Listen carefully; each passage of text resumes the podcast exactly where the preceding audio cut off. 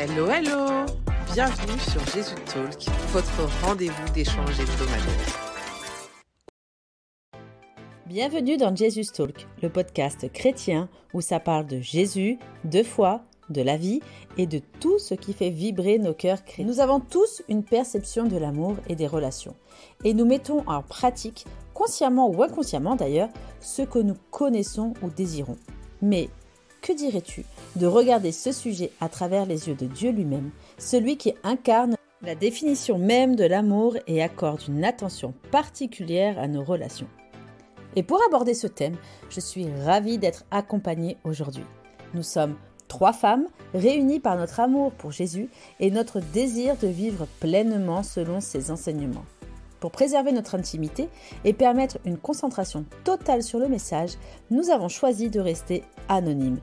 Et en vrai, le plus important, ce n'est pas nous, mais Jésus, parce que c'est lui le boss. Du coup, en vous écoutant, on se dit que pour être heureux en amour, heureux dans un mariage, bah, il faut simplement croire en Dieu, c'est ça? Si seulement. non, non, il y a toujours des problèmes, mais il y a toujours le, fameux problème des chaussettes d'ailleurs. On en revient. J'espère qu'il écoutera et qu'il va enfin vous dire Ah ouais, les, les chaussettes, c'est vraiment un gros problème. Euh, non, je rigole. Mais, euh, mais oui, effectivement, hein, on est, on est confronté aussi à, à, à, bah, à, notre lot de problèmes. Je dirais même un petit peu plus, vu que bah il y a aussi les, combats, les épreuves par lesquelles Dieu nous fait passer pour nous transformer. Il y a aussi les attaques euh, du diable, etc. Donc c'est c'est quand même assez costaud. Mais je dirais que la chance qu'on a, en tout cas, en tout cas moi je le vois réellement comme une chance, c'est euh, qu'on peut s'appuyer sur, euh, on peut vraiment s'appuyer sur Dieu en fait. Quand on fait de de, de, de, Jésus la base de notre mariage, en fait il y a certains principes euh, qui sont nommés dans la Bible. Euh, quand tu les appliques, alors ça ne veut pas dire que c'est tous les jours facile, mais quand tu les appliques, voilà, tu sais, tu sais en fait que tu t'es je vais, utiliser le terme soumission, même si je sais qu'il fait grincer des dents, mais bon, on en reparlera peut-être un petit peu plus tard, mais euh, tu te soumets en tout cas à la parole de Dieu. À partir du moment où tu te soumets à la parole de Dieu, Dieu intervient. Voilà, je dirais ça comme ça. Par exemple, euh, euh, tout à l'heure, bah, je pense que nos deux témoignages sont à peu près identiques. Hein, c'est des témoignages de personnes blessées. Donc déjà, il faut, avant même de rentrer euh, dans un mariage, il faut déjà prendre le temps de guérir, de guérir de ses mmh. blessures, sachant que il est celui qui guérit les cœurs brisés. Vraiment, quand on mmh. parle de, moi j'ai mis du temps avant de comprendre ce passage, vraiment que c'était celui qui guérissait les cœurs brisés. Ça veut dire que pour moi, Dieu, je le mettais vraiment, euh, ok, il va guérir la maladie, ok, il va guérir les infirmités, etc. Mais le cœur, je ne me rendais pas compte, en fait, qu'il avait la possibilité de guérir mon cœur de ce que j'avais vécu. Donc, euh, je dirais que c'est très important de déjà de prendre le temps de guérir, sinon on va blesser l'autre, forcément. Et, euh, et euh, vraiment de demander au, Saint, au Saint-Esprit qui sonde nos cœurs pour vraiment nous montrer bah, ce qui peut être une, une, occasion de chute, en tout cas dans notre comportement euh, pour notre mariage. Euh, moi, je rajouterais même euh, sur ce que tu as dit. En effet, c'est très important, c'est même primordial de mettre Dieu au cœur de, la relation. De toute façon, comme on le dit, hein, enfin même Jésus le dit, hein, sans lui on peut rien faire. Et c'est vrai. Mmh, c'est clair. Dans tout, dans tous les niveaux, à tous les dans tous les domaines. En fait, moi non plus, je me rendais pas compte. toi, c'était par rapport au cœur, qui pouvait guérir les cœurs. Moi, c'était par rapport au fait que en fait, il est vraiment, il doit vraiment être mis dans tout. Et euh, c'est même dans la relation, en fait. Euh, que ce soit d'ailleurs euh, une relation de couple, enfin dans le mariage, ou les relations dans la famille, ou avec nos enfants, ou peu importe, à partir du moment où il y a une relation, Jésus doit vraiment être mis au, en top priorité du truc, il doit être là-dedans. Et là-dessus, en fait, j'ai un verset, moi, qui me plaît beaucoup et qui, je trouve, est très représentatif de, de ça, justement. C'est euh, Ecclésiaste 4, verset 12. Si quelqu'un peut l'emporter contre un seul homme, à deux, on peut lui résister. La corde à trois fils ne se coupe pas facilement. Et voilà, donc euh, moi je trouve que cette corde à trois fils, justement, c'est cette représentation de, euh, de, cette relation entre Dieu, l'homme et sa femme. Amen. Donc ça rappelle vraiment cette importance justement de mettre Dieu au centre de, de tout dans nos vies, dans nos familles. D'ailleurs, on appelle père. C'est pas pour rien. Amen. Mhm. Ce profond. Il montre euh, la véritable image du mariage à travers les yeux de Christ. Euh, le mariage doit être fait à trois. Alors c'est pas un trouble. On n'est pas en train de dire euh, qu'il faut être à trois physiquement dans un mariage, absolument pas. Mais il se fait à trois. C'est l'homme, la femme et Dieu, comme le Fils, le Père et le Saint Esprit. C'est tridimensionnel et c'est spirituel. Donc, pour un mariage, il faut Dieu, puisque le mariage vient de Dieu. Le mariage, c'est divin. Aimer, c'est divin. Donc, la communication, c'est divin. Donc, on a besoin de Dieu dans son mariage. La clé, c'est Dieu dans le mariage, euh, dans le mariage. Parce que nous avons besoin d'un Dieu pour aimer. Et justement, en parlant d'amour, dans la Bible, souvent pour définir l'amour, on parle de l'amour agapé. Alors c'est peut-être la première fois que tu entends ce mot pour définir l'amour, mais il existe. Et euh, justement, est-ce que vous pourriez nous dire un peu plus sur, cette, euh, sur cet agapé et en quoi il se différencie par exemple des autres amours ou styles d'amour qu'on pourrait euh, connaître? Alors c'est vrai que euh, dans la Bible, on va dire, euh, on voit, même dans la vie en général, hein, on voit trois types d'amour. Donc moi, je compte trois types parce que je compte l'amitié aussi, c'est une forme d'amour Bien sûr. euh, platonique. Euh, ensuite, il y a l'amour amoureux entre euh, le mari et sa femme. Et, euh, et le troisième amour, bah, c'est l'amour le plus élevé, justement, c'est cet amour agapé, qui est celui de Dieu. Euh, donc c'est vraiment un amour en fait inconditionnel et sacré euh, que Dieu il a pour bah, pour nous, pour l'humanité en fait. Cet amour agapé, on, peut le voir aussi à travers le couple, parce qu'en fait il va il va revêter cette signification profonde et particulière qu'on peut voir de manière. Donc en fait, pour moi, il, il a plusieurs critères cet amour-là en fait.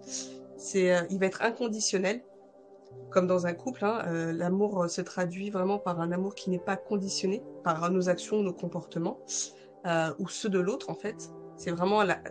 dans cet amour en fait, on accepte l'autre tel qu'il est, avec ses forces, ses faiblesses, ses défauts, ses qualités. Mais on va pas chercher toujours à l'accabler, à le juger, parce que justement, bah, c'est ça, justement, cet amour inconditionnel. Ensuite, on va, on peut aussi dire que c'est un amour sacrificiel, parce qu'en fait, euh, l'amour agapé, euh, bah, dans le couple, ça implique aussi euh, bah, la disposition de se sacrifier nous-mêmes, notre bien-être pour celui de son partenaire. Donc, forcément, on le sait tous, euh, marié ou pas marié, euh, une relation pour qu'elle fonctionne, bah, c'est à base de compromis c'est renoncer aussi, bah, comme je le disais, à ses propres désirs ou ses propres besoins pour répondre à ceux qu'on a qu'a l'autre en face de nous, pour justement euh, pas que cette euh, cette relation et cet amour fonctionnent, quoi, soit soit équilibré. Euh, c'est aussi euh, un amour qui est complètement désintéressé. Oui. Donc euh, voilà, quand, quand quand on est vraiment dans cet amour agapé dans le couple, c'est un, un amour qui est complètement euh, bah, dénué d'égoïsme. On arrête d'être égocentrique, on, on on ne cherche plus à se satisfaire nous-mêmes, mais vraiment c'est euh, à être euh, vraiment, comme tu le disais tout à l'heure, euh, en fait les deux ne font plus qu'un. Donc c'est vraiment ce désintéressement de sa propre personne pour l'autre et pour le couple. Oui. C'est aussi un engagement, bien évidemment. Hein, dans le couple, quand le couple il est fondé sur sur des engagements solides et durables l'un envers l'autre et envers Dieu, bah donc euh, c'est c'est- c'est- cet amour agapé représente cet engagement justement qu'on qu'on fait à trois avec Dieu. Et c'est aussi euh, un signe de respect et de, et de soutien parce que bah on, on, on manifeste un respect mutuel euh, l'un envers l'autre et un soutien justement inconditionnel comme euh, je pouvais le dire tout à l'heure. Donc voilà, cet amour agapé justement euh, nous permet de euh, valoriser l'autre personne, de l'aider mine de rien dans, dans l'autonomie, dans ses aspirations, dans ses besoins et en fait on, on, on se, on se porte mutuellement vers le haut, on se tire mutuellement vers le haut. Amen. Et, euh, et, et euh, par rapport à cet amour agapé, euh, donc là, c'est pas vraiment dans le couple, mais vraiment pour moi, la vision de, de, l'amour agapé de Dieu euh, dans la Bible, c'est euh, dans, alors, à mes yeux, hein, c'est dans Jean 3, verset 16, euh, car Dieu a tant aimé le monde qu'il a donné son Fils unique, afin que quiconque croit en lui ne périsse pas, mais qu'il ait la vie éternelle. Donc voilà, on voit vraiment qu'en fait, euh, en fait, si nous euh, voulons aimer comme Dieu aime, cet amour agapé, Euh, ça veut dire en fait qu'il ne faut pas regarder à ce qui nous convient à nous de faire, mais faire ce qui est juste par amour pour l'autre. Amen. C'est un amour saint. C'est vraiment le caractère qui définit Dieu. Et euh, cet amour agapé euh, n'est pas tourné vers soi en fait, mais vraiment tourné vers l'autre euh, pour faire sortir le meilleur de lui. Et euh, si la personne en face aime de la même manière, il fera ressortir le meilleur de soi-même. Et euh, voilà, c'est vraiment euh, ce que Dieu nous appelle à faire finalement, c'est de, de nous aimer comme lui nous aime, tout simplement. Amen, exactement. En fait, euh, voilà, c'est ça. En fait, l'amour agapé, c'est vraiment être à l'image de Dieu. Ouais, c'est fort, ouais, c'est fort. Mais euh, les relations, c'est c'est pas quelque chose de très simple à vivre. C'est surtout difficile. D'ailleurs, quels sont, euh, selon vous, les plus gros défis auxquels les couples et les familles doivent faire face pour garder une relation saine? En gros, euh, vivre l'amour agapé.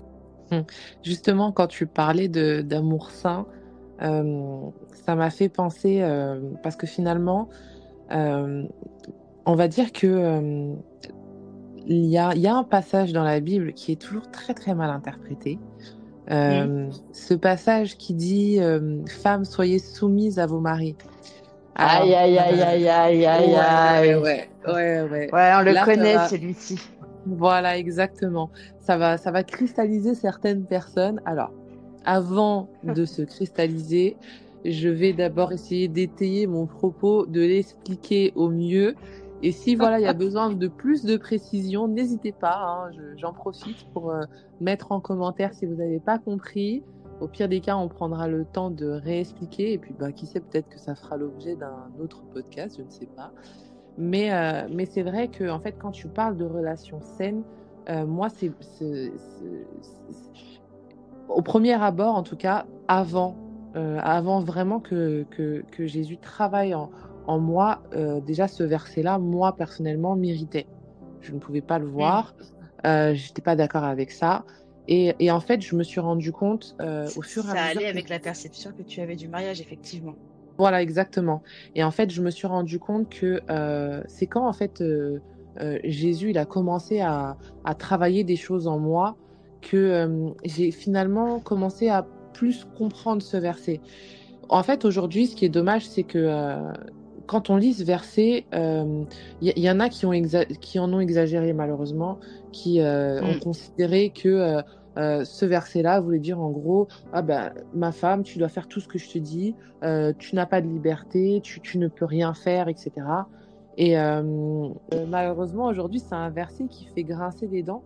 Pourtant, de base, c'était un, c'était, euh, c'est un principe qui est complètement sain euh, parce que euh, pour moi, un des plus gros défis déjà, euh, quand tu te maries, c'est déjà de trouver une personne qui a la même vision que toi. Et avoir la même vision, c'est déjà avoir rencontré une personne, pas qui prie, parce que je, je m'explique pourquoi.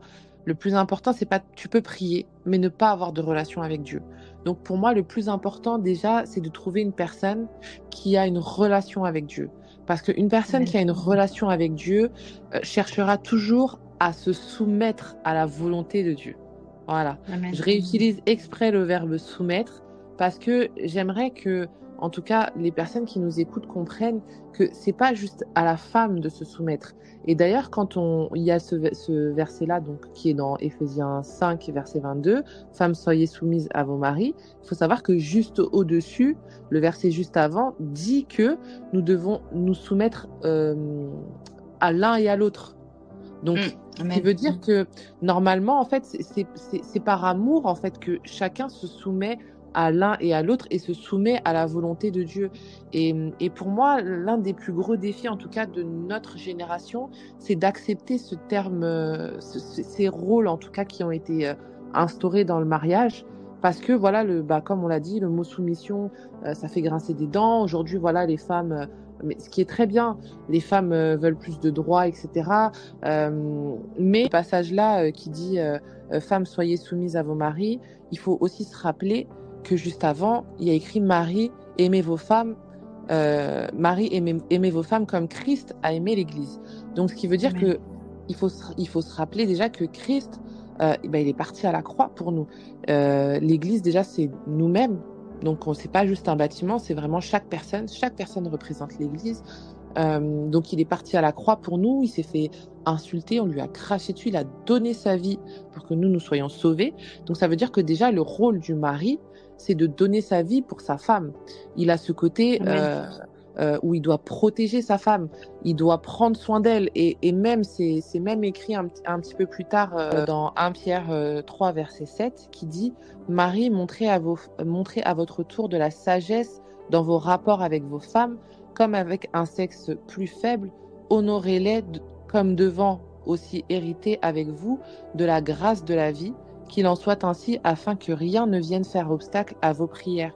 Ça veut dire que euh, dans ce passage-là, on comprend qu'il y a une certaine fragilité chez la femme et que c'est à l'homme, en tout cas, c'est l'homme qui doit la protéger, c'est l'homme qui doit la couvrir, tout comme euh, ben, finalement Jésus a protégé l'Église, a couvert l'Église, a pris soin de l'Église. Et, et aujourd'hui, je dirais que l'un des plus gros défis, c'est vraiment d'accepter que chacun ait son rôle euh, au sein du mariage.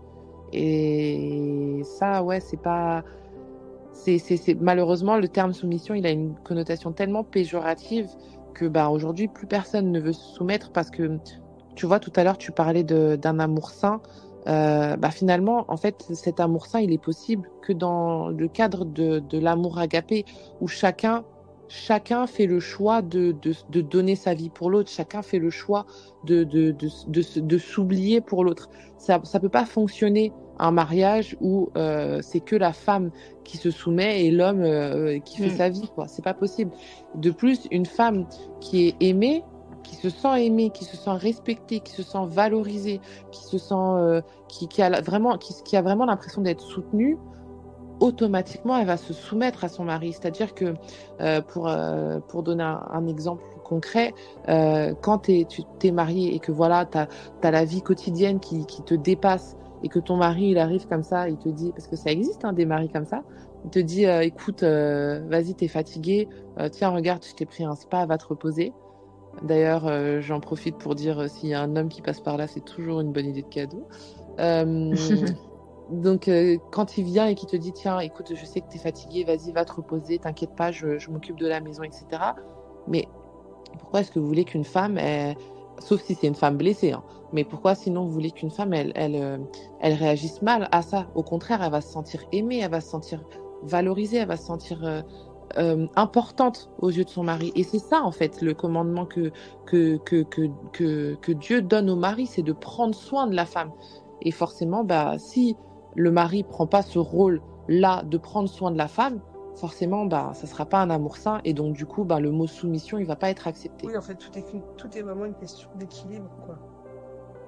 En fait, on a mm. l'impression que, que, le, que, le, que le verbe soumis, enfin, que le verbe, que le mot soumission veut dire qu'on est en infériorité face à, face à notre mari, mais pas du tout. En fait, c'est vraiment, tout est une question d'équilibre. C'est vraiment, encore une fois, un compromis quand on dit, euh, euh, la femme soyez soumise à vos maris, mais en, échange, l'homme, le mari doit aimer sa femme, la respecter, la choyer, la protéger. Donc c'est vraiment toujours un compromis, un échange et une, vraiment un équilibre.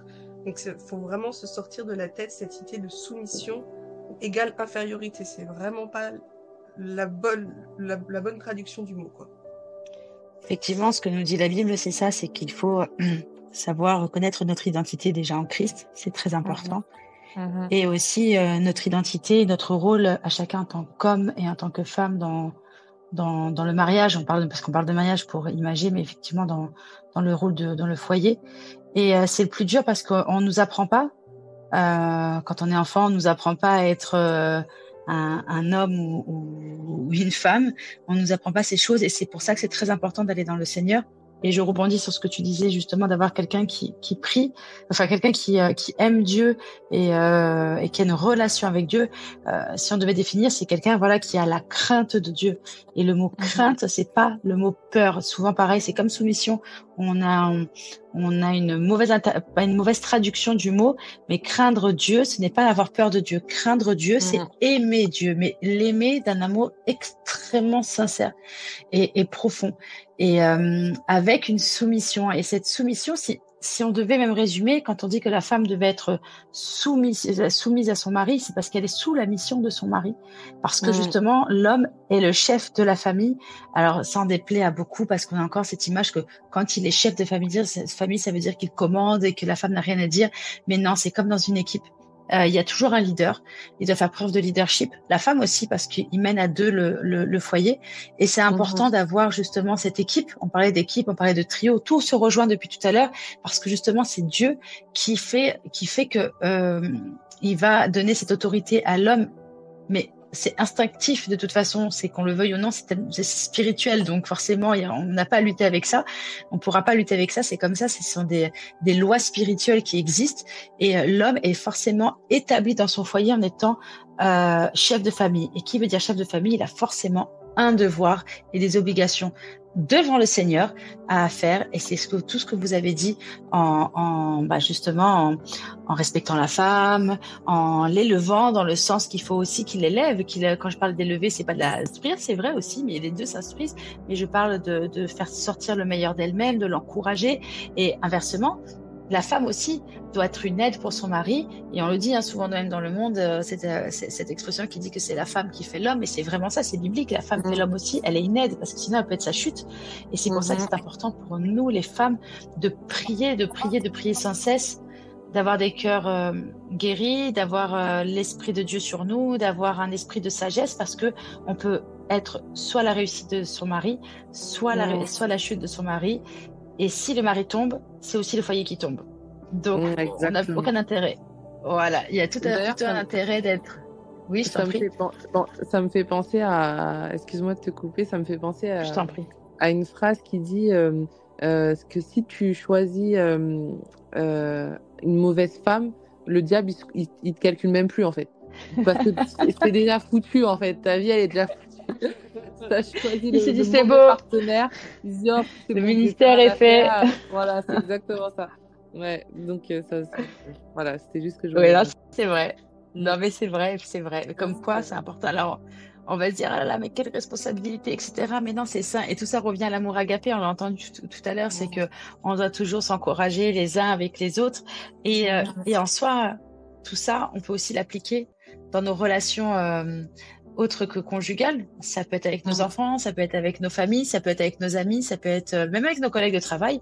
Et euh, voilà, c'est avec tout le monde euh, d'avoir cette, cette, ce cœur euh, qui aime, cet esprit qui encourage, d'avoir, de voir en eux à travers les yeux de Dieu. Alors on va dire oui, il faut pas juger, etc. Bon, on sait très bien que c'est difficile et qu'on le fait tous comme de façon naturelle, mais l'idée c'est que même si on, emporte un jugement, c'est d'arriver à se dire oui, mais bon, Dieu ne voit pas, s'arrête pas à ça, et cette personne peut toujours changer. Donc, euh, et nous, c'est à nous de d'emmener au changement dans la prière, euh, et que je le redis, que ce soit pour le couple, etc. Et y compris également pour revenir au couple, euh, de s'entraider, et quand ça va pas aussi, parce qu'on l'a dit, les chrétiens aussi passent par des choses difficiles. Euh, on n'est pas épargné euh, de la mort d'un enfant, on n'est pas épargné euh, d'un divorce, on n'est pas épargné de, de, de violences conjugales, on n'est pas épargné du chômage, on n'est pas épargné des problèmes d'argent. Bref, personne n'est épargné de tous les problèmes qu'on peut connaître sur Terre. Mais il y a l'assurance d'une chose, c'est qu'on peut se reposer sur Jésus pour nous donner la paix, la victoire et la solution. Et c'est là que quand ça ne va pas, qu'on puisse aussi avoir un homme qui prie, et euh, parce qu'il pourra pas forcément le faire par lui-même, de trouver une solution, de changer la situation en claquant des doigts, ou la femme hein, également, mais euh, on sait pertinemment qu'il mettra les genoux à terre et qu'il amènera le problème devant Dieu en disant console ma femme, ça ne va pas, va lui parler, euh, soutiens-la, enfin, je peux importe ce qu'il va dire. Et ça, il n'y a pas plus bel acte d'amour qui puisse exister que quelqu'un, un homme qui prie pour soi et une femme qui prie pour son mari et ses enfants. On espère que cette première partie de ce podcast t'a édifié et encouragé. Dis-le nous en commentaire, ça fait toujours plaisir. Nous avons hâte de te retrouver pour la suite de cet épisode.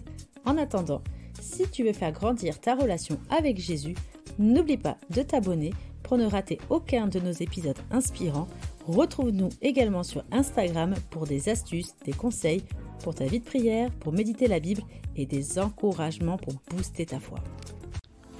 On se retrouve la semaine prochaine pour une nouvelle exhortation. Passe une belle semaine avec le Saint-Esprit.